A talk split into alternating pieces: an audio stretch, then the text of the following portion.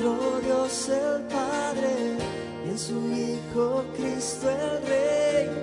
Creo en el Espíritu Santo, Dios tres en uno es.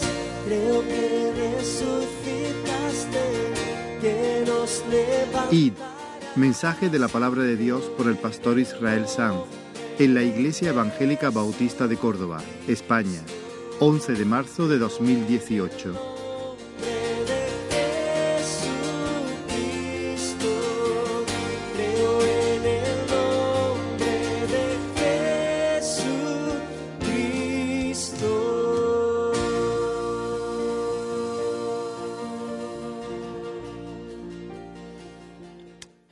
Os invito a abrir la palabra del Señor en el Evangelio de Marcos, capítulo 16. Marcos 16. Y vamos a leer desde el versículo 9 hasta el final. Marcos 16, versículo 9. Y dice la palabra, Habiendo pues resucitado Jesús por la mañana, el primer día de la semana, apareció primeramente a María Magdalena, de quien había echado siete demonios. Yendo ella lo hizo saber a los que habían estado con él, que estaban tristes y llorando. Ellos cuando oyeron que vivía y que había sido visto por ella, no lo creyeron. Pero después apareció en otra forma a dos de ellos que iban de camino, yendo al campo.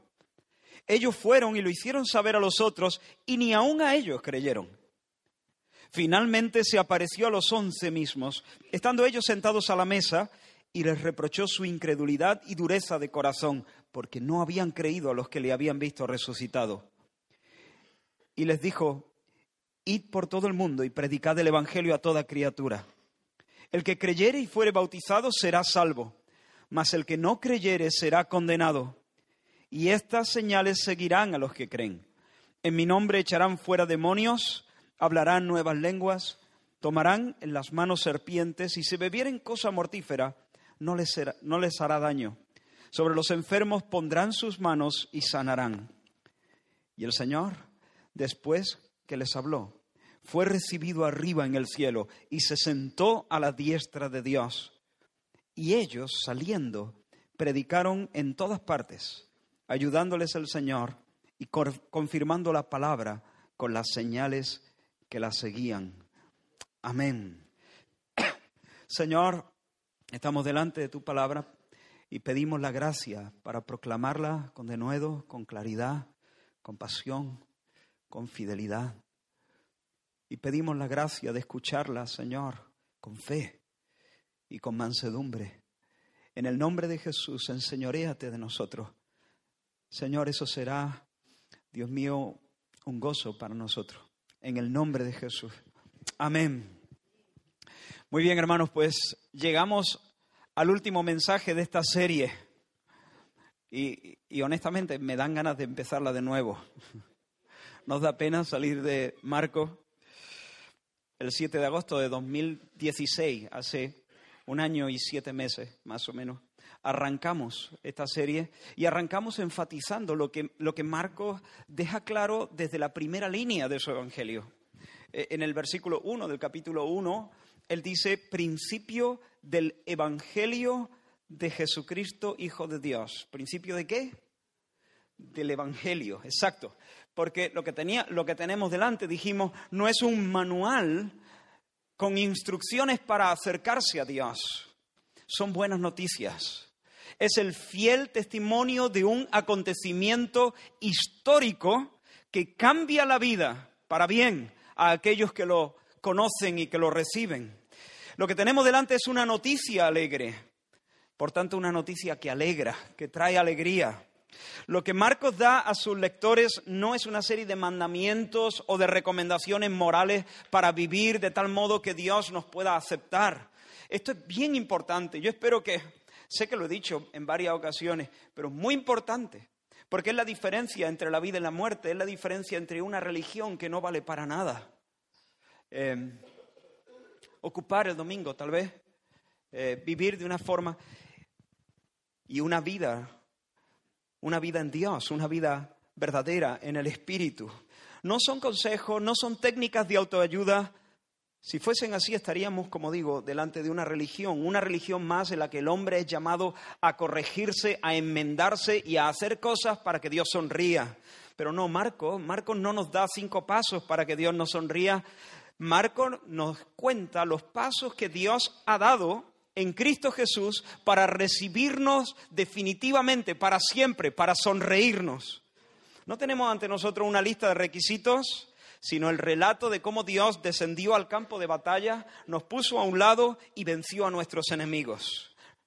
El Evangelio de Marcos no es un debes, el Evangelio de Marcos es un está hecho. Los fuertes, los que piensan que son fuertes, porque fuertes no hay ni uno, pero los que piensan que son fuertes aman las listas de requisitos. Pero los que se saben heridos de muerte, los que se saben desahuciados, necesitan un milagro.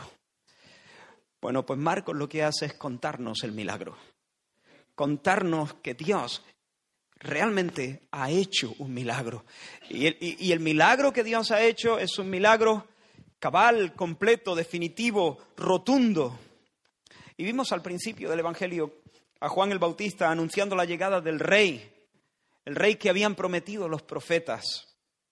Él, Juan el Bautista, bautizaba en el Jordán con agua, pero él dijo a, todos los que se acercaban a él, el que viene detrás de mí es el Cristo poderoso que salva de verdad, porque él no limpia con agua la superficie, el agua limpia la piel, pero él os bautizará en el Espíritu Santo. Él salva de verdad porque lo que él hace es una obra radical, profunda, una operación sobrenatural del Espíritu de Dios en el alma. Y sin embargo, cuando el rey aparece, él está anunciando, viene detrás de mí, viene detrás de mí, y de repente el rey aparece. El rey aparece, pero sorprendentemente, en lugar de dirigirse a Jerusalén para ocupar el trono, que es lo que se supone que un rey debe hacer, él va y desciende al Jordán para ser bautizado por Juan. Él se coloca en la fila de los pecadores, aunque no tiene nada de qué arrepentirse. ¿Por qué? Él se somete al bautismo de Juan porque él está viviendo como representante de un pueblo. Él hace lo que ellos, lo que nosotros no pudimos hacer, cumplir todas las demandas de Dios. Y luego, después del Jordán, él entra al rin del desierto para enfrentarse contra Satanás, para ser tentado por el diablo, esa antigua serpiente que había puesto de rodillas a nuestros padres Adán y Eva. Pero ahora Jesús, el postrer Adán, le va a resistir y le va a vencer en su propio terreno. Y tras eh, resistir al diablo, estoy haciendo un recorrido, comienza a, a predicar el Evangelio del reino de los cielos. El reino ha venido, el rey está aquí. Y empieza a llamar a sus primeros discípulos. Y a lo largo de todo el Evangelio, hermanos, lo hemos visto en acción especialmente el Evangelio de Marcos es un evangelio, es un relato de acción, con mucha acción. Y lo hemos visto al Señor descendiendo a las cunetas para salvar a los peores, a los más débiles. Le hemos visto enseñando, haciendo bienes, perdonando pecados, anunciando salvación, reventando las cadenas del pecado, del vicio, del diablo. Lo hemos visto honrando al Padre, escandalizando también a los religiosos silenciando a los vientos, domando las olas del lago, expulsando demonios, levantando a los muertos, llorando de compasión, bendiciendo a los niños, revelando su gloria, dejándose adorar también, anunciando su muerte vicaria, lo hemos visto sudando gotas de sangre, aplastado por la expectativa de que en un momento sobre la cruz del Calvario Dios, su Padre, lo mire y le diga, y le diga maldito seas y luego lo vimos dejarse clavar sobre la cruz como un corderito manso. Pero lo vimos con su último aliento gritar como un campeón consumado es. Y luego la negrura y el silencio de la tumba dejaron que su cuerpo se enfriase, eh, encerrado entre piedra. Pero cuando llegó el domingo, ¿qué? Cuando llegó el domingo, su alma reclamó su cuerpo porque la muerte no podía sujetarle. Y puso su pie sobre el cuello de la muerte y se levantó vivo para siempre. Y hermanos, decíamos en, eh, eh, en el último mensaje Si Jesús ha devorado a la muerte, entonces es que definitivamente ha sido declarado hijo de Dios con poder. Si Él ha salido del sepulcro es porque Dios ha aceptado su sacrificio por nuestros pecados. Y si Dios ha aceptado su sacrificio por nuestros pecados, estamos a salvo. Han sido perdonados, ya no hay culpa, ya no hay castigo en el horizonte. Si el Señor ha salido de la tumba, entonces ha conquistado para nosotros la gracia de una vida nueva, una vida que no se marchita, una vida que lleva el soplo de la resurrección. Y su victoria sobre Satanás, sobre la muerte, sobre el pecado es completa, inapelable, definitiva, y pase lo que pase, entonces todo va a salir bien para los que están en Él. Las cosas agradables obran para bien en nuestra vida. Las cosas desagradables obran para bien en nuestra vida. Y cuando todo acabe y se eche el telón de este acto, nosotros estaremos del lado de los herederos de la gloria. Si Jesús está vivo, hermanos, no solamente podemos recordarle, podemos charlar con Él mientras recorremos esta jornada llena de retos. Definitivamente este no es un discurso moral. No es un discurso moral. Es evangelio. Buenas noticias. La noticia feliz de las hazañas y de los logros del Rey Salvador. ¿Y ahora qué? El rey está de pie, tiene cicatrices, pero está vivo. El reino no es una quimera, no fracasó, el plan de, redención no, no, peligra, de hecho nunca, nunca ha peligrado, avanza imparable al ritmo que el cielo le, le ha fijado. ¿Y ahora qué? ¿Qué toca ahora? ¿Cuál es el siguiente paso en el programa de Dios? Y yo quisiera abordar este texto que hemos leído haciéndole cuatro preguntas a un solo versículo. Quiero que concentremos nuestra atención en el último versículo del Evangelio de Marcos. Y quiero hacerle cuatro preguntas a ese, queremos hacerle cuatro preguntas a ese texto. Vuelvo a leer el versículo 20, Marcos 16, 20. Y ellos, saliendo, predicaron en todas partes, ayudándoles el Señor y confirmando la palabra con las señales que la seguían. Amén. Y ellos, saliendo, predicaron en todas partes, ayudándoles el Señor y confirmando la palabra con las señales que la seguían. Amén. Cuatro preguntas. ¿Qué? ¿Quién? ¿Cómo? ¿Dónde? ¿Qué? ¿Quién? ¿Cómo? ¿Y dónde? ¿Qué? ¿Qué hicieron? ¿Qué sucedió después? ¿Qué dice? Saliendo, predicaron predicaron. Ahora, te pido que pongas atención a esto. Voy a decir cosas bien sencillas en esta mañana, pero espero que queden fijas. El término predicaron es un vocablo griego, ekerisan, que es la tercera, tercera persona del plural del indicativo del verbo queruso, queruso. Este verbo significa proclamar como un heraldo. Eso es lo que significa anunciar como un proclamador oficial, un, proclamador público, un pregonero, vamos.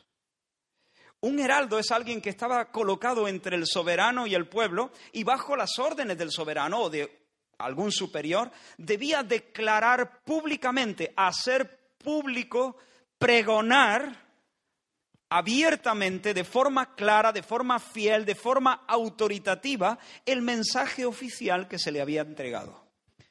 Eso era lo que tenía que hacer. Al pregonero no le tocaba opinar sobre el anuncio, no podía matizarlo, no podía acomodarlo al gusto de la época, no podía actualizarlo. Lo único que tenía que hacer es ponerse en la plaza pública delante de la gente y decir el pregón soltar el recado. Era un mandado, un mandado con un recado oficial que entregar a todos. un enviado, un embajador. El apóstol Pablo habla así de los apóstoles. Dice, todo esto proviene de Dios cuando escribe la segunda carta a los Corintios, quien nos reconcilió consigo mismo por Cristo y nos dio el ministerio de la reconciliación que Dios estaba en Cristo.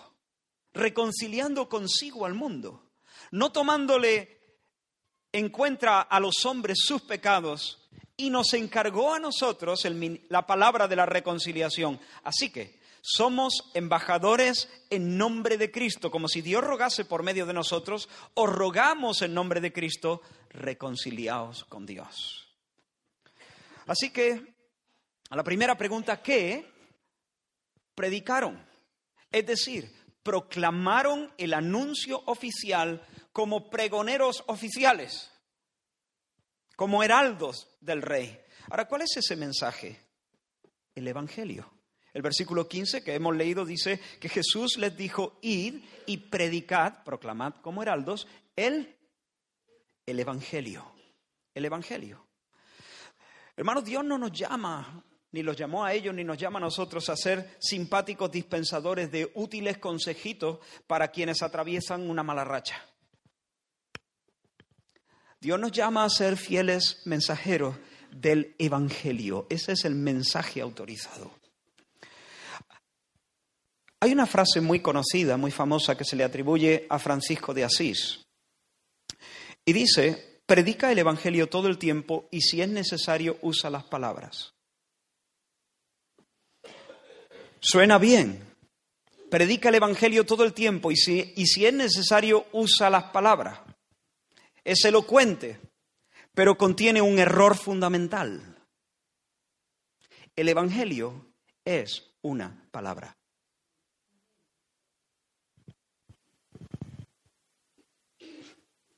El Evangelio es la palabra de la cruz. El Evangelio no es un estilo de vida. El Evangelio es un mensaje que debe ser declarado. El Evangelio contiene verdades concretas que han de anunciarse con palabras. Si no hay palabras, no hay Evangelio.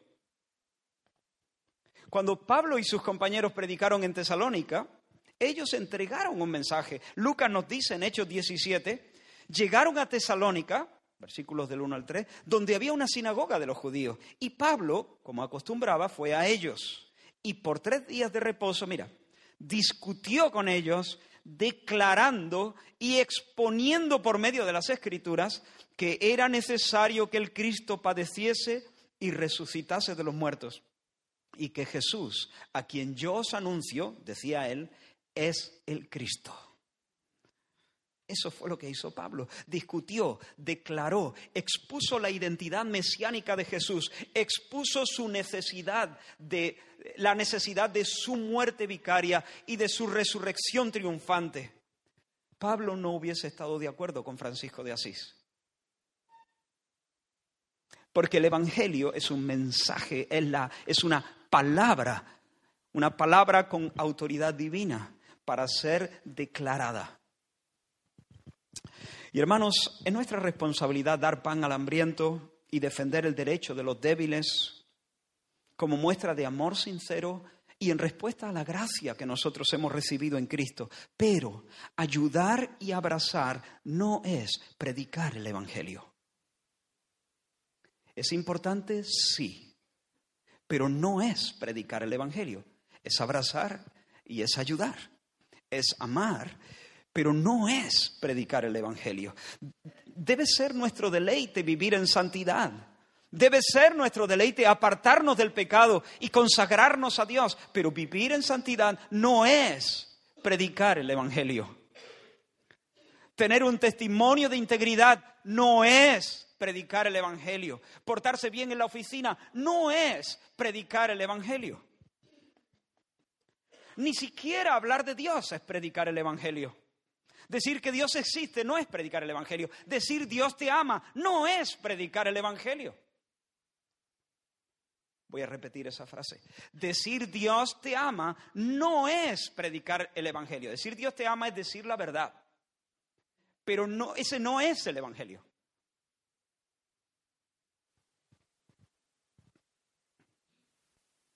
El Evangelio es la buena noticia de lo que Dios ha hecho en Cristo para nuestra salvación.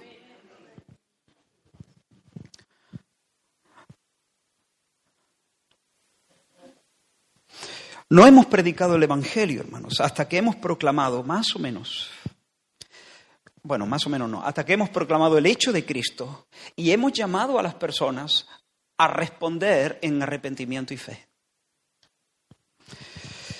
Porque el Evangelio es esta alegre proclamación. Una alegre proclamación, pero también una urgente convocatoria. Proclamación y llamado. La proclamación es que Dios se encarnó en Jesús nació de una virgen, vivió sin pecado, cumplió la ley como nuestro representante, en la cruz se vistió con nuestra desnudez para vestirnos a nosotros con su justicia y en aquel viernes a las afueras de Jerusalén expió el pecado, satisfizo la ira de Dios. Cuando lo descolgaron estaba muerto, muerto lo colocaron en un sepulcro y estaba muerto cuando rodaron la piedra. Pero en la madrugada del domingo salió vivo de la tumba entre la algarabía de los ángeles. Ascendió al cielo, reina desde su trono, habiendo recibido todos los galones. Él es el Señor de los señores y el Rey de los reyes. Y habiendo pasado por alto los tiempos de esta ignorancia, dice Pablo, ahora manda a todos los hombres que en todo lugar se arrepientan por cuanto ha establecido un día en el cual juzgará al mundo con justicia. Ese es el Evangelio. Y hermanos, ese, la predicación como heraldos, el anuncio oficial público de esta palabra de salvación es el meollo de la misión de la iglesia. Hasta que el Señor venga. Nosotros queremos que mejore la ciudad, ¿o no? Queremos que mejore la ciudad, pero no es nuestra misión esencial.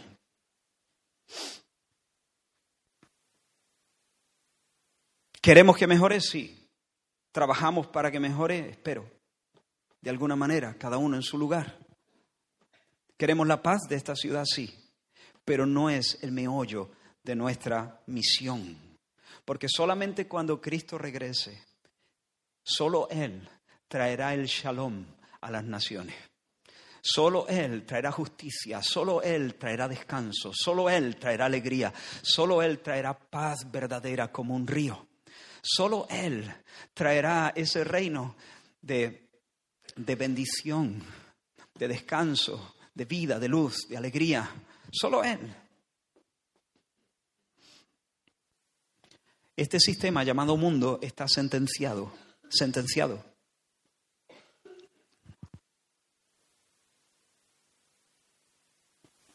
El barco se hunde. Nosotros no, no primero, no, no, no, no nos llama Dios a escaparnos del mundo. No nos llama Dios a irnos a una montaña, a sentarnos debajo de una calabacera, a ver cómo Nínive es destruida.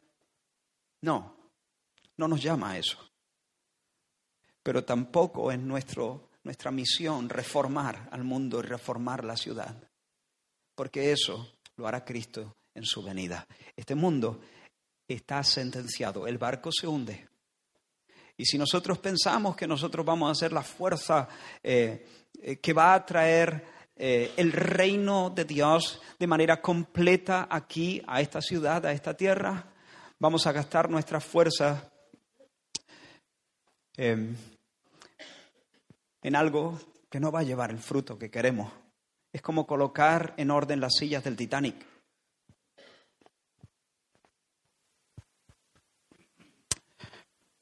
Necesitamos movernos en ese equilibrio. ¿eh? No ser escapistas, pero tampoco em, pensar que nuestra responsabilidad es reformar el mundo.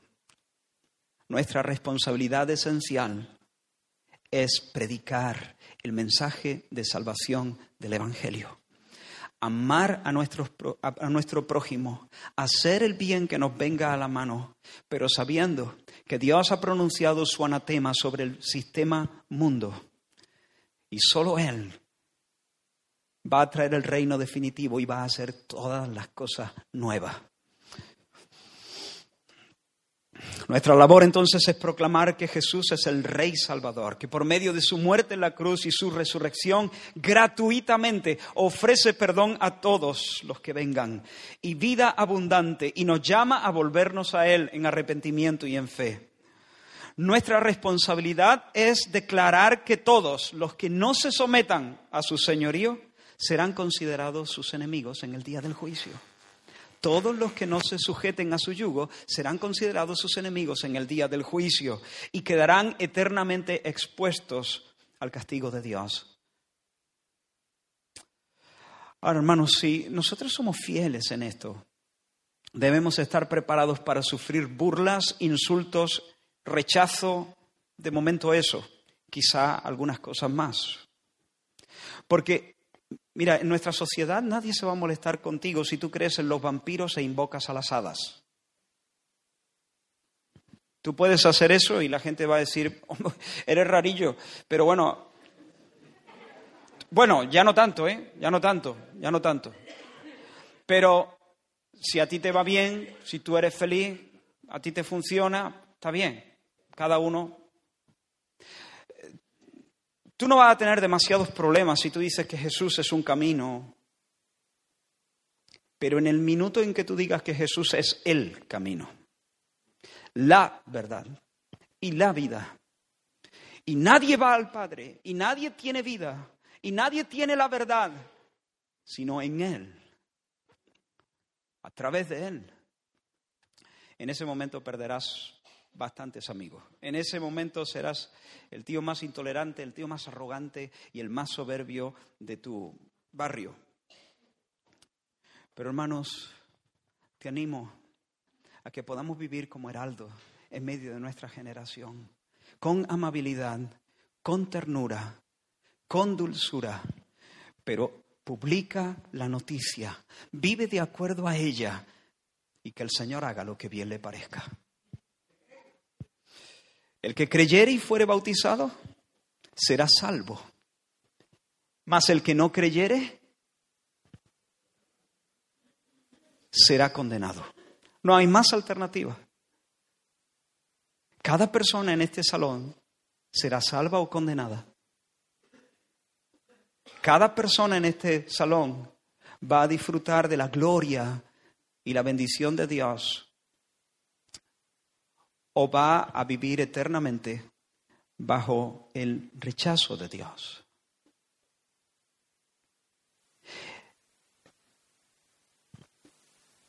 Por lo tanto, te pregunto una vez más, ¿has creído en el nombre de Jesús?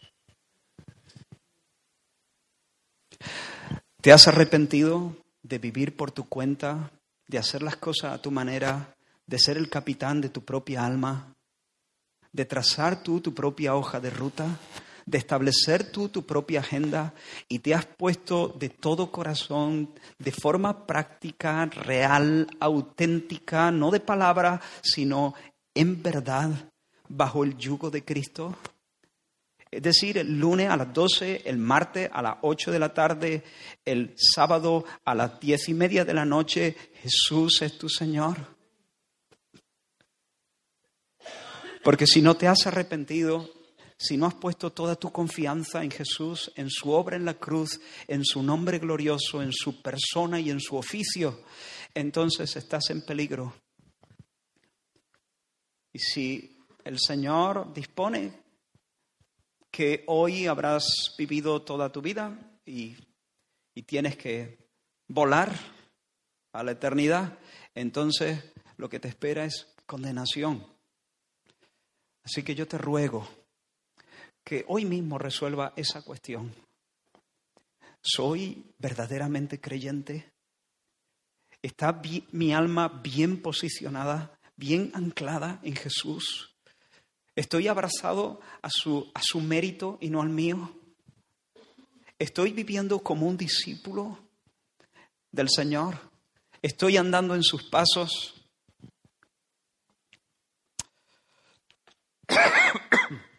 Esa es la primera pregunta. ¿Qué predicaron? Es decir, proclamaron públicamente como heraldos el mensaje oficial del Evangelio, que no es un estilo de vida, sino es la noticia de lo que Dios ha hecho en Cristo para la salvación de los pecadores. ¿Quién?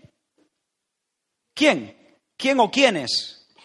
¿Quiénes predicaron? ¿Qué dice el versículo 20? Ellos. ¿Y quiénes son ellos? ¿Quiénes son los anunciadores? ¿Quiénes son estos heraldos del Evangelio?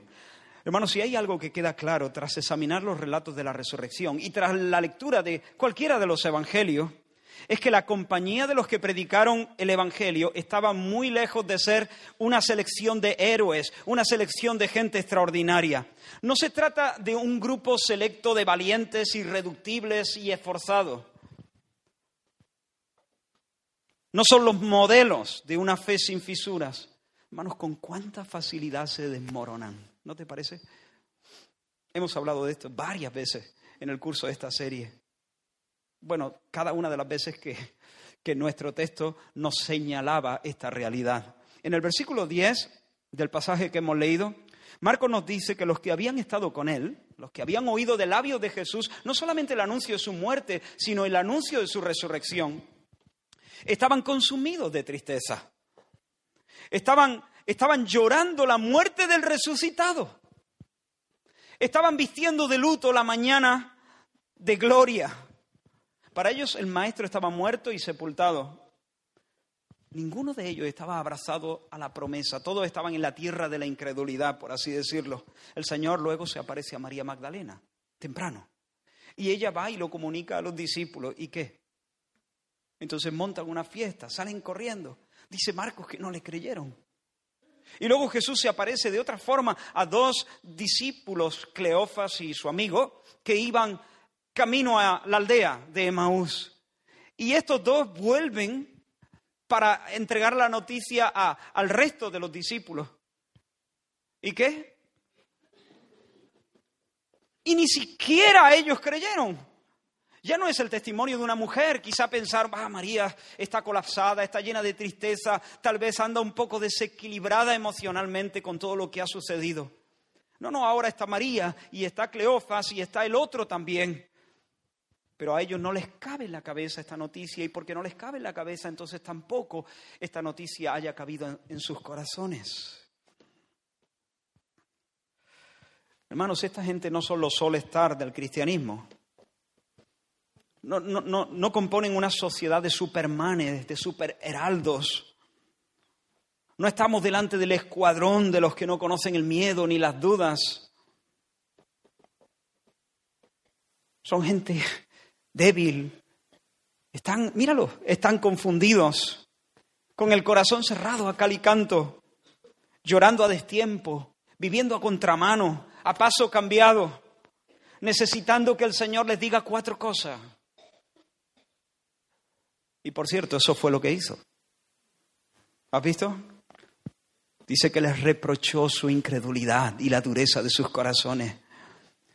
El Señor les reprochó su incredulidad, les echó en cara la dureza de sus corazones, los culpó de no creer a María, de no creer a Cleofas, de no creer a los testigos, censuró su conducta, reprendió su actitud y luego los envió a trabajar. Y esto es glorioso, no los descalifica, no prescinde de ellos, no les dice, anda, Mateo, al banco de los tributos, hijo. Pedro, Juan, Santiago, al lago de Genesaret, a pescar. No, Él los reprende, Él los afirma y Él los envía. Los reprende, los afirma y los envía de nuevo. Tenemos que darle gracias al Señor. Gracias, Señor. Gracias, Señor, por no dejarme cogiendo polvo en el baúl de los recuerdos. Me lo merezco. Gracias, Señor, porque tú no pones a ninguno de tus hijos en una caja en el altillo. Ya sabéis lo que le pasan a las cajas en los altillos, ¿no? Ninguno de tus hijos tú los pones ahí. Gracias por tu paciencia, Señor porque después de cada tropiezo me regala tu reproche. Qué favor nos hace el Señor cuando nos mete un meneo, ¿eh? Me regalas tu reproche y me recoloca y me vuelves a dar el encargo lo vuelves a poner sobre mis hombros. Tú quieres que tus ovejas oigan tu voz, pero tú quieres que tus ovejas oigan tu voz a través de mis labios.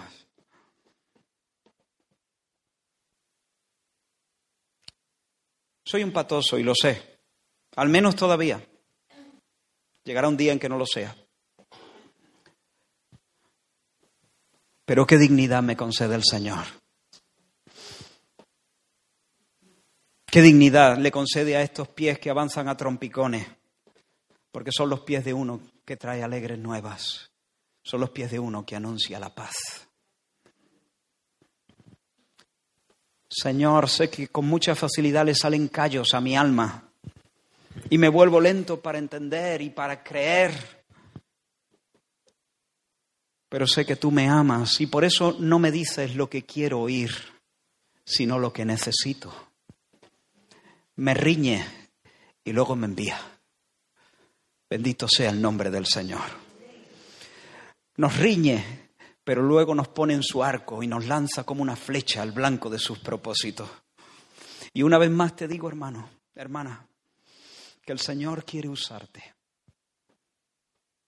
Que el Señor quiere usarte. ¿Cómo te lo digo? El Señor quiere usarte. El Señor quiere que tú seas uno de esos vencedores que van a entrar sudados a la gloria. El Señor quiere usarte. Y no importa si te has despistado, no importa si has tropezado, no importa si has estado confundido, no, no importa si has dicho, no me lo creo, no me lo creo, no importa, míralo. Este, este pasaje nos, da esperanza a nosotros también. El Señor es muy paciente, el Señor es compasivo, el Señor es perdonador. Y si has endurecido tu corazón, acepta su riña, acepta su reproche, te lo merece. Recibe, recibe su reproche, pero recibe también su llamado. Él quiere usarte y quizá mucho más de lo que tú has podido imaginar. Él quiere servirse de ti, en el mejor sentido. Él quiere darte la alegría de que tú compruebes eh, que la obra de Dios se hace también con tu participación. Tercera pregunta. ¿Cómo? ¿Cómo? Hemos preguntado qué. Predicaron el Evangelio. ¿Quiénes? Ellos. Ese puñado de hombres con miedo, sin fuerza, sin letra, tardos para creer, conocedores eh, del sabor del fracaso. Pero ¿cómo? ¿De qué manera? ¿De qué manera llevaron ellos a cabo la misión? Enseguida encargaron un estudio sociológico, diseñaron una estrategia de mercado para alcanzar Jerusalén, crearon un lobby, desarrollaron alianzas políticas, acuerdos con las instituciones. ¿Cómo? No. De hecho, el Señor se aseguró de que ellos no salieran corriendo a hacer este tipo de cosas. Él le dijo a Jerusalén, no vayáis a hacer tontería, a Jerusalén. Antes que nada, el Señor sabía que necesitaban ser llenos del Espíritu Santo, no de poder, del Espíritu Santo, que no es un poder, es una persona divina. Jesús, el Señor no dijo, recibiréis poder cuando seáis llenos de, eh, de poder. No, recibiréis poder cuando seáis llenos de Él, llenos de Él, Él. Y cuando Él venga y os llene, podréis. Porque no seréis vosotros, sino Él en vosotros, haciendo Él en vosotros lo que es agradable al Señor. Esta es la palabra de Jehová a Zorobabel, Zacarías 4:6.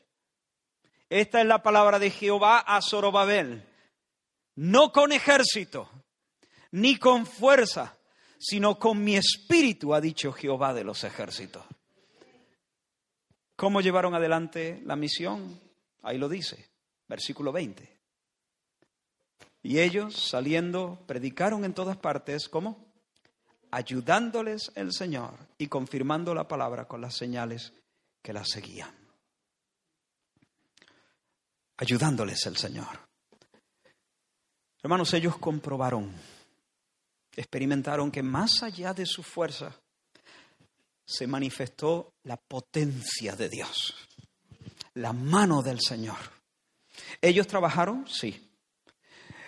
Pero tras sus labores, Dios estaba trabajando también, ayudándoles el Señor. ¿Había un trabajo humano? Sí, pero detrás del trabajo humano había una obra divina, una obra divina.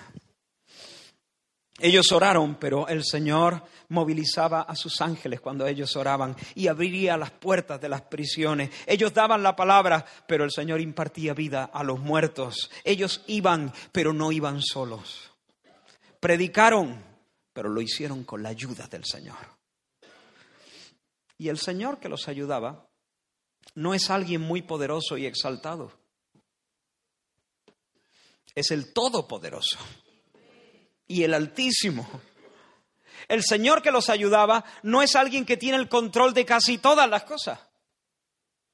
A Él le ha sido dada toda autoridad, toda potestad me es dada en el cielo. ¿De verdad? ¿En la tierra también? Y en la tierra. En el versículo 19 dice, y el Señor, después que les habló, fue recibido arriba en el cielo y se sentó ¿dónde? A la diestra de Dios. Y este sentarse a la diestra es una expresión que sale muchas veces en la Escritura. Es una manera de decir que Jesús eh, está en el lugar de más honor y de más autoridad, de más dignidad y de más poder la diestra de Dios, el lugar, la cima de las cimas, el trono en la cumbre de las cumbres, el lugar de gobierno con el cetro en su mano. Por ejemplo, Pedro cuando escribe su primera carta dice, quien habiendo subido al cielo, hablando de Jesús, quien habiendo subido al cielo está a la diestra de Dios y a él están sujetos ángeles, autoridades y potestades. Jesús reina. Tiene dominio sobre los soles y los planetas, tiene dominio sobre los virus, tiene dominio sobre la bolsa en Wall Street, sobre las decisiones que se toman en Bruselas, sobre los latidos del corazón bajo el jersey de George Soros. Tiene, tiene dominio sobre las decisiones de los mandamases de las naciones, tiene dominio sobre el pulso en tus venas en este momento. Sentarse a la diestra representa todo eso. El Señor reina y saberlo es descansar. Saberlo es descansar. ¿Recuerdas a Esteban, el diácono en Jerusalén? El Señor lo había usado de manera portentosa y, claro, se levantó una guerra contra él. Y cuando escucharon su testimonio, su defensa, dice que oyendo estas cosas, los religiosos, dice, se enfurecían en sus corazones y crujían los dientes contra él.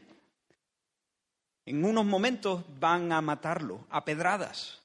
Pero mira lo que dice Lucas en, el capítulo 7 de Hechos, dice, pero Esteban, lleno del Espíritu Santo, puestos los ojos en el cielo, vio la gloria de Dios. Y entonces él dijo, He aquí veo los cielos abiertos y al Hijo del Hombre que está a la diestra de Dios. Esa es la visión que nosotros necesitamos para hacer la obra. Esa es la visión que nosotros necesitamos. Jesús reina, Jesús manda. Él hace lo que Él quiere hacer. El que nos ayuda puede, porque tiene autoridad, tiene potestad. Él es el Dios omnipotente. No se cansa, no se fatiga, no tiene rival, hace y deshace como quiere y cuando quiere para ejecutar con precisión el plan gestado en la eternidad pasada. Él está sentado en el cielo, a la diestra de la majestad de las alturas, como dice el escritor de Hebreo. Así que Marcos nos dice que Dios desplegó su poder, respaldando la predicación del Evangelio. Los discípulos experimentaron el cumplimiento de la promesa que el Señor les dio en los versículos 17 y 18 que hemos leído. Los vuelvo a leer. Y estas señales seguirán a los que creen. En mi nombre echarán fuera demonios, hablarán nuevas lenguas, tomarán en las manos serpientes y si bebieren cosa mortífera no les hará daño. Sobre los enfermos pondrán sus manos y sanarán. No tenemos mucho tiempo para detenernos aquí. Quizá en otra ocasión lo podemos hacer con más espacio, con más tiempo. Pero, en primer lugar, esta promesa, estas palabras incluyen una promesa de protección sobrenatural, protección milagrosa. Hermanos, la predicación es guerra espiritual. Y Jesús sabía que la oposición iba a ser violenta contra los suyos. Los creyentes serían un rebaño de ovejas en medio de una manada de lobos hambrientos. Así como Jezabel quiso eliminar a los verdaderos profetas de Dios y juró acabar con la vida de Elías para erradicar de la tierra la voz profética. Así el mundo en la generación de estos discípulos se iba a levantar contra ellos para intentar estirparlos como si fueran un cáncer. Jesús lo sabía. Y en aquellos tiempos, bueno, también en esto, era era, normal intentar asesinar a alguien poniéndole veneno, un poco de veneno en su plato o en su copa. Y después de unos pocos minutos, la víctima moría sin que se supiera quién había sido el asesino. Otra, otra, forma usual en aquel tiempo de atentar contra la vida de alguien era exponerlo a la mordedura de una serpiente venenosa introducían secretamente al animal en la cama o en el equipaje de la persona y era cuestión de esperar a que la persona se metiera en su cama bajo las ropas o metiera la mano en la bolsa y entonces la serpiente, asustada, le mordía y le inyectaba el veneno. Y entonces era cuestión de un rato. Después de la agonía llegaba la muerte. Lo que el Señor les está diciendo no es que ellos van a decir, hey, todos, mira, para que veáis que Jesús es el Señor, me voy a tomar un vaso de veneno. No, no se refiere a eso. Lo que Jesús está diciendo aquí es que Él promete protección, porque Él sabe que el ministerio, la predicación, e, el simple hecho de anunciar como heraldos la buena noticia, haría que el odio del mundo y que el mundo, e, y que el mundo eh, crujiera los dientes contra ellos, intentarían eliminarlo. Y lo que el Señor les está diciendo es, os voy a proteger de manera sobrenatural y milagrosa. Tenemos un caso en el libro de Hechos. No fue un intento de asesinato, en realidad. Recordáis a Pablo cuando llegó a la isla de Malta y como venían de, de haber naufragado, los lugareños los recibieron bien les dieron la bienvenida, les prepararon un fuego a los que se habían salvado y encendieron ahí una hoguera y Pablo se puso a servir y em, arrimó leña. Y cuando estaba arrimando leña, una víbora salió de, la, leña, de las maderas, y le mordió. Así que ah, los que estaban allí vieron aquello dijeron, bah, definitivamente este es un sinvergüenza y el cielo lo está juzgando, porque la mordedura de esa serpiente era, era fatal. Estaban esperando que enseguida se hinchara y luego muriese. Pero pasaba el tiempo y Pablo seguía arrimando leña. El hombre se sacudió la serpiente y el Señor lo protegió de manera milagrosa. No fue un intento de asesinato, pero vemos un cumplimiento muy claro de esta promesa de protección sobrenatural mientras uno va haciendo la misión.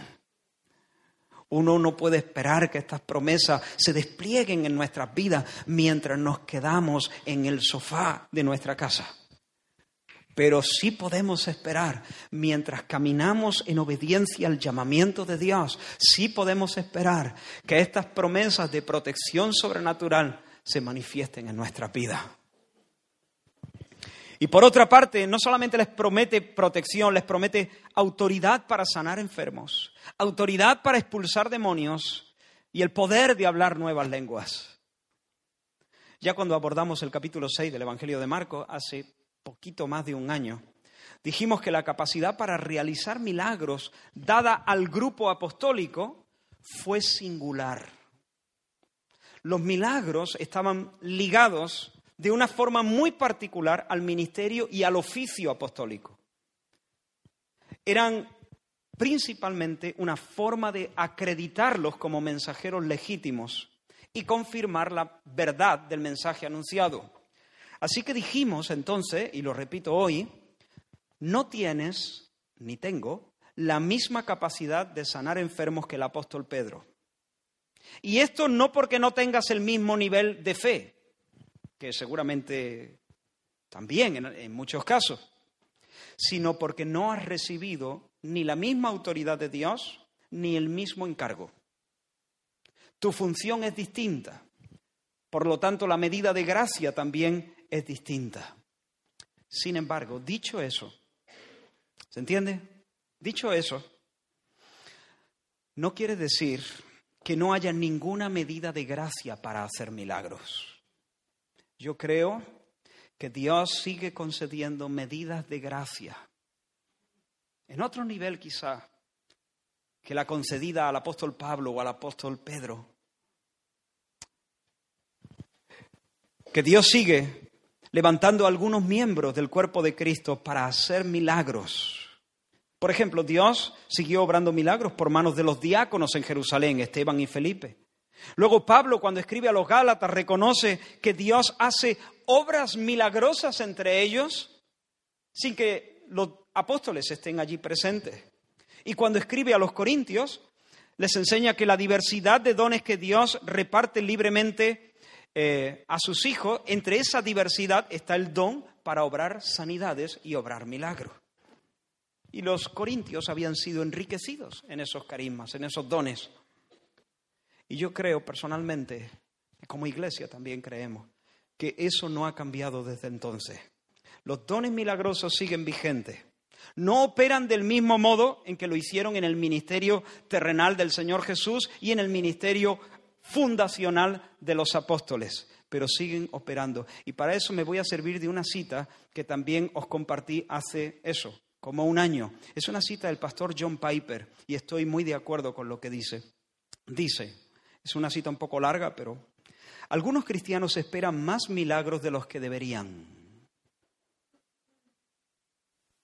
Pudieran pensar, por ejemplo, que Dios nunca desea que sus hijos estén enfermos, sino que los creyentes siempre deben esperar ser sanados milagrosamente. Esto va en contra de lo que vemos, por ejemplo, en Romanos 8:23, donde los cristianos gimen por la redención de sus cuerpos.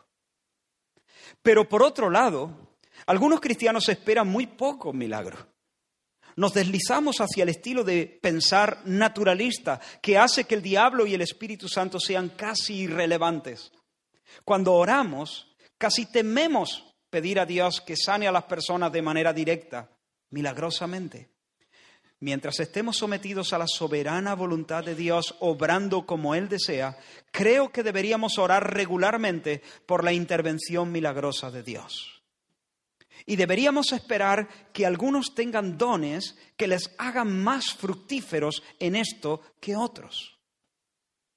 Mientras mantengamos la palabra en el lugar central que le corresponde, creo que agradaría a Dios que oráramos de la manera en que lo hizo la iglesia primitiva cuando dijo, Ahora, Señor, mira sus amenazas y concede a tu siervo que con todo de nuevo hablen tu palabra mientras extiendes tu mano para que se hagan sanidades y señales y prodigios mediante el nombre de tu santo Hijo Jesús.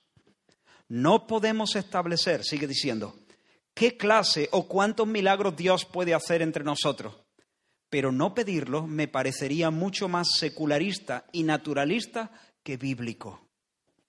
Mientras más involucrados estemos en la vida de los incrédulos, con un profundo deseo de que sean salvos, más anhelaremos las intervenciones sobrenaturales, tanto físicas como espirituales.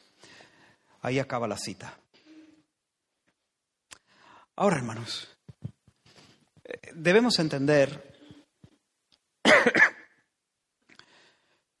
que estas promesas de protección y de poder, protección milagrosa y poder milagroso para sanar, para expulsar demonios y para hablar nuevas lenguas, no son aplicables, e-, es decir, se aplican a los creyentes, los que creen, dice, pero no significa que deba aplicarse a cada uno de los creyentes.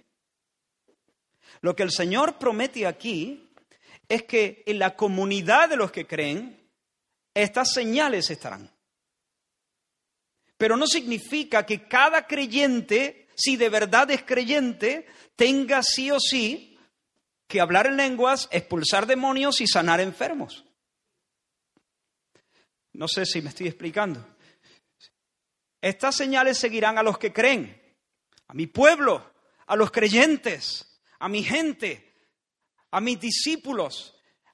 Habrá manifestaciones de poder, pero no significa que cada uno de forma individual experimente este tipo de señales y este tipo de poder. Así que hermanos, pidámosla al Señor, sin importarnos a quién quiere usar el Señor para hacerla. Señor, manifiesta tu poder. Concede a tus siervos que se hagan señales y milagros. No quiere decir que si el Señor usa a una persona para sanar a un enfermo, ese sea el campeón de la fe entre nosotros. No, no quiere. Quizá hay otro a su lado que el Señor nunca va a usar para expulsar un demonio o para hacer ningún milagro y tiene diez veces más fe que él. Y donde donde éste se tambalea constantemente tres o cuatro veces a la semana, éste vive como una roca, como, como un pilar, porque tiene una fe bien arraigada en el Señor. Y donde éste a lo mejor al entrar, eh, eh, al pisar el río de la muerte y se tambalea y, y, y el otro puede encarar esa experiencia con un descanso y gozo y ver visiones de gloria eh, eh, mientras se adentra. Así que el Señor promete poder, poder y protección. Y eso es lo que queremos, Señor. Queremos eso. Queremos que tú extiendas tu mano y hagas milagros y que manifiestes, Señor, tu capacidad. Y que operes, Señor, sanando almas, Señor, salvando gente esquizofrénica, Señor, salvando, eh, eh, libertando personas que están oprimidas por el diablo y tienen pensamientos locos y oyen voces y, están, eh, han perdido la cordura. Señor, que con una palabra tú puedas traer completa libertad de un segundo a otro y puedan regresar a, a sus casas a vivir en paz con sus hijos y con sus esposas. Señor, que tú sanes cuerpos también, estirpes cánceres, tumores. Señor, que tú, tú reveles también tu bondad y tu capacidad, tu, el poder de tu mano también trayendo sanidad física. Y que el Señor lo haga con quien quiera. Y que el Señor nos libre a estar mirando. Eh, ¿Y quién lo hizo? ¿Y quién lo hizo? Hermano, yo tengo esta carga. Yo creo que vemos, demasiado, eh, vemos menos milagros de los que Dios quiere que nosotros veamos, porque creo que todavía estamos un poco hinchados con, con este tipo de cosas. ¿Y quién lo hizo? ¿Y quién oró? El día que seamos menos, eh, seamos un poco más maduros, em, creo que vamos a ver una manifestación más grande de parte del Señor. Yo creo que si el Señor desplegase su poder de una manera más grande, en algunas condiciones nos haría daño. Nos haría daño, no sabríamos usar eso, no sabríamos encajarlo eh, posiblemente y terminaríamos ofendiéndole a Él y dañando nuestras propias almas. Entonces yo a veces creo que que es una, no es la razón, pero es una de las razones por las que a veces Dios espera y nos quiere trabajar, tratar más y quebrantar más y enseñar mejor. Estamos terminando. Hemos respondido a la primera pregunta que predicaron el Evangelio. ¿Quiénes ellos? Ellos. ¿Cómo? No con la fuerza de sus bracitos, sino con la ayuda del soberano exaltado que gobierna desde el trono, desde la diestra de Dios. ¿Dónde? Nos queda la última pregunta. ¿Dónde? ¿Qué dice el versículo 20? En todas partes. Y saliendo, predicaron en todas partes. La orden había sido, en el versículo 15, id por todo el mundo y predicad el Evangelio a toda criatura. Hermanos, aunque los profetas habían anunciado que el Mesías traería luz y justicia a las naciones, los judíos pensaban realmente que el Mesías se sentaría en el trono de David para gobernar sobre la nación de Israel. y que Él traería eso, el shalom, sobre los hijos naturales de Abraham. Pero los planes de Dios eran mucho más grandes, mucho más grandes. Isaías 49, poco es para mí que tú seas mi siervo para levantar las tribus de Jacob y para que restaures el remanente de Israel. También te di por luz a las naciones, para que sean mi salvación hasta lo postrero de la tierra. Isaías 52, 10, Jehová desnudó su santo brazo ante todos, ante los ojos de todas las naciones, y todos los confines de la tierra verán la salvación de nuestro Dios. Salmo 47, pueblos todos, batid las manos, aclamad a Dios con voz de júbilo, porque Jehová el Altísimo es temible, Rey grande sobre toda la tierra. Y luego más adelante dice, subió Dios con júbilo, el mismo salmo. Jehová con sonido de trompeta, cantad a Dios, cantad, cantad a nuestro Rey, cantad, porque Dios es el Rey de toda la tierra, cantad con inteligencia. Reinó Dios sobre las naciones, se sentó Dios sobre su santo trono. Los príncipes de los pueblos se reunieron como pueblo del Dios de Abraham. Mira esta frase, los príncipes de los pueblos se reunieron como pueblo del Dios de Abraham, porque de Dios son los escudos de la tierra. Él es muy exaltado, porque de tal manera amó Dios al mundo, al mundo, no solamente a los hijos naturales de Abraham.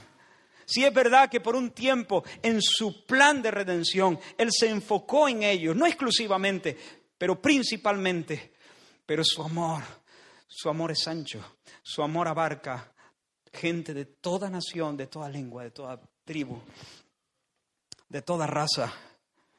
De tal manera amó Dios al mundo que ha dado a su Hijo unigénito para que todo aquel que en él cree no se pierda, mas tenga vida eterna.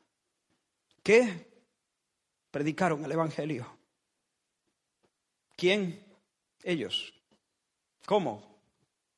Con la ayuda de Dios, con la manifestación real, auténtica, de su poder. ¿Dónde? En todo lugar. En todo lugar. Y ellos ya no están. Y ahora es nuestro turno. ¿Qué? Predica el Evangelio. Predica el Evangelio. Dile, Señor,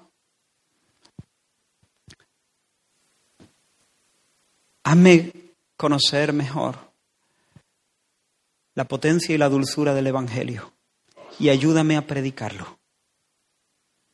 ¿Cuántas veces has predicado el Evangelio en el último mes, por ejemplo? No, no cuántas veces has dicho que Dios es grande, que Dios nos ama, que el Evangelio es poderoso. Decir que el Evangelio es poderoso no es predicar el Evangelio. El Evangelio es buena noticia. La buena noticia es poderosa, ¿vale? Pero ¿cuál es? No, la buena noticia es poderosa, ya, ya. Pero que, ¿cuál es? Dímela para que ese poder que tiene me afecte.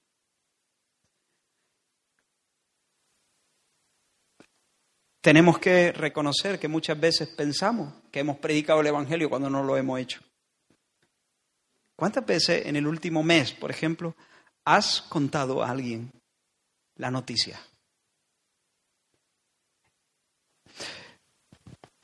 Si reconoces que tu corazón está un poco apático en cuanto a eso, yo te pido que venga al Señor en arrepentimiento y le digas, Señor, reconozco que mi corazón está frío, frío. Dame lágrimas, Señor. Dame, dame peso, déjame sentir el peso.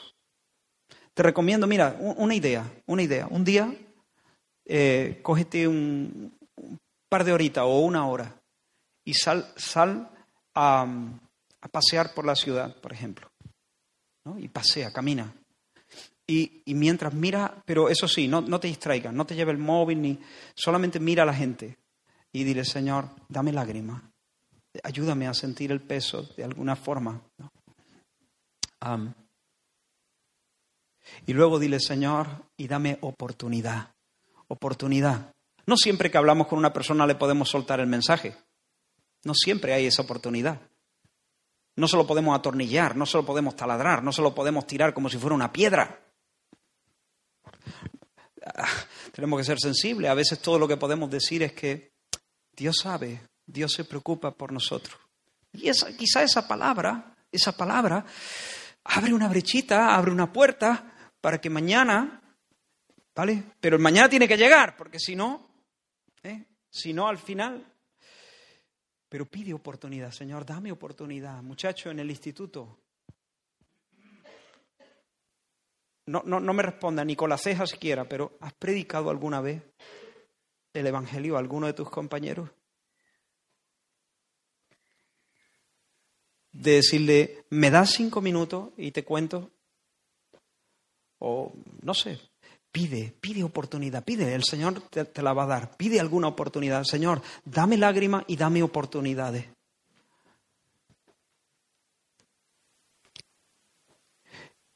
Y pidamos también, hermanos, que el Señor en su bondad quiera también levantar de en medio de nosotros, como ya lo ha hecho, pero que lo siga haciendo.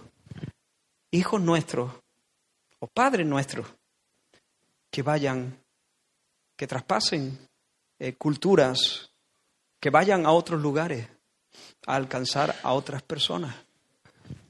Que el Señor pueda sacar de aquí eh, siervos y siervas suyas que puedan ministrar a las naciones.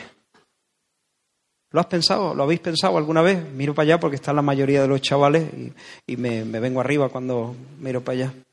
¿Lo habéis pensado? Quizá alguno de vosotros el Señor lo quiere en otro lugar, predicando el Evangelio, entregando todas tus fuerzas y todo tu tiempo para proclamar el Evangelio entre las naciones. Para que cuando ese, ese canto se cante con un nuevo brillo en la eternidad, pueblos todos batir las manos, aclamar a Dios con voz de júbilo, tú sepas que tuviste el gozo, la alegría, la, la, la bendición de ser parte de eso y que llevaste esa buena noticia a las naciones y a los pueblos.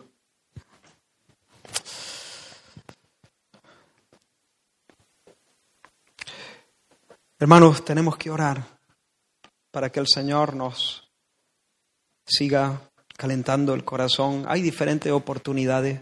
Quiero hacer un llamado muy particular para que de forma personal, de forma individual, como nos decía Guillermo el, viernes eh, en estas reuniones de culto unido, el evangelismo no es un programa de la iglesia. Hay, oportunidades, hay hermanos saliendo todas las semanas al centro de la ciudad a proclamar el evangelio ellos se aseguran de, estar proclamando el hecho de Cristo y estar llamando a la gente eh, al, arrepentimiento. Pero sobre todo, quiero eh, animarte a que puedas decir, Señor, ayúdame, ayúdame. Eh, ponga algo en mí, quita los temores. Señor, dame las oportunidades para que de una manera natural yo pueda ser un vocero tuyo donde tú me has puesto. Amén. Vamos a orar. Gracias, Señor. Gracias, Señor. Gracias. Gracias, Señor. Tú eres el rey que está vivo. Tú eres el rey en tu trono. Y tu proyecto sigue, Señor, y continúa. Y nosotros somos tus siervos. Queremos responder a tu orden, Señor. Queremos ir. Queremos anunciar tu palabra. Oh Dios mío, danos fuerza nueva. Danos, Señor, una pasión renovada en nuestro corazón. Danos, Señor, el denuedo que viene de ti, Señor. Danos la fe de que tú vas a respaldar la predicación con tu poder. Danos la fe de que vamos a ver milagros si nos movemos en esa dirección. Danos la fe, Señor, Oh Dios mío, quita, Señor, las mentiras, Señor, de nuestra propia carne, las mentiras del diablo, Señor, su intimidación oscura, Señor, quítala de nuestro corazón, Dios. Oh Señor, que no estemos asustados delante de la gente. Danos, Señor, en esta semana que entra alguna oportunidad, oportunidades para predicar la buena noticia, para confesarte en medio de las naciones. Levanta de entre nuestros hijos, Señor, algunos que vayan más allá, Señor. Oh Dios mío, levántale, Señor, en esta hora, en medio de los institutos, Señor, que no se avergüencen del Evangelio, porque es poder de Dios para salvación. Que no se avergüencen delante de sus profesores, Señor, Oh Dios mío, da de nuevo, Señor, a esta congregación. Da de nuevo a todo tu pueblo, Señor. En el nombre de Jesús. Amén. Amén. Que el Señor os bendiga. Fija tus ojos en Cristo, tan lleno de gracia y amor,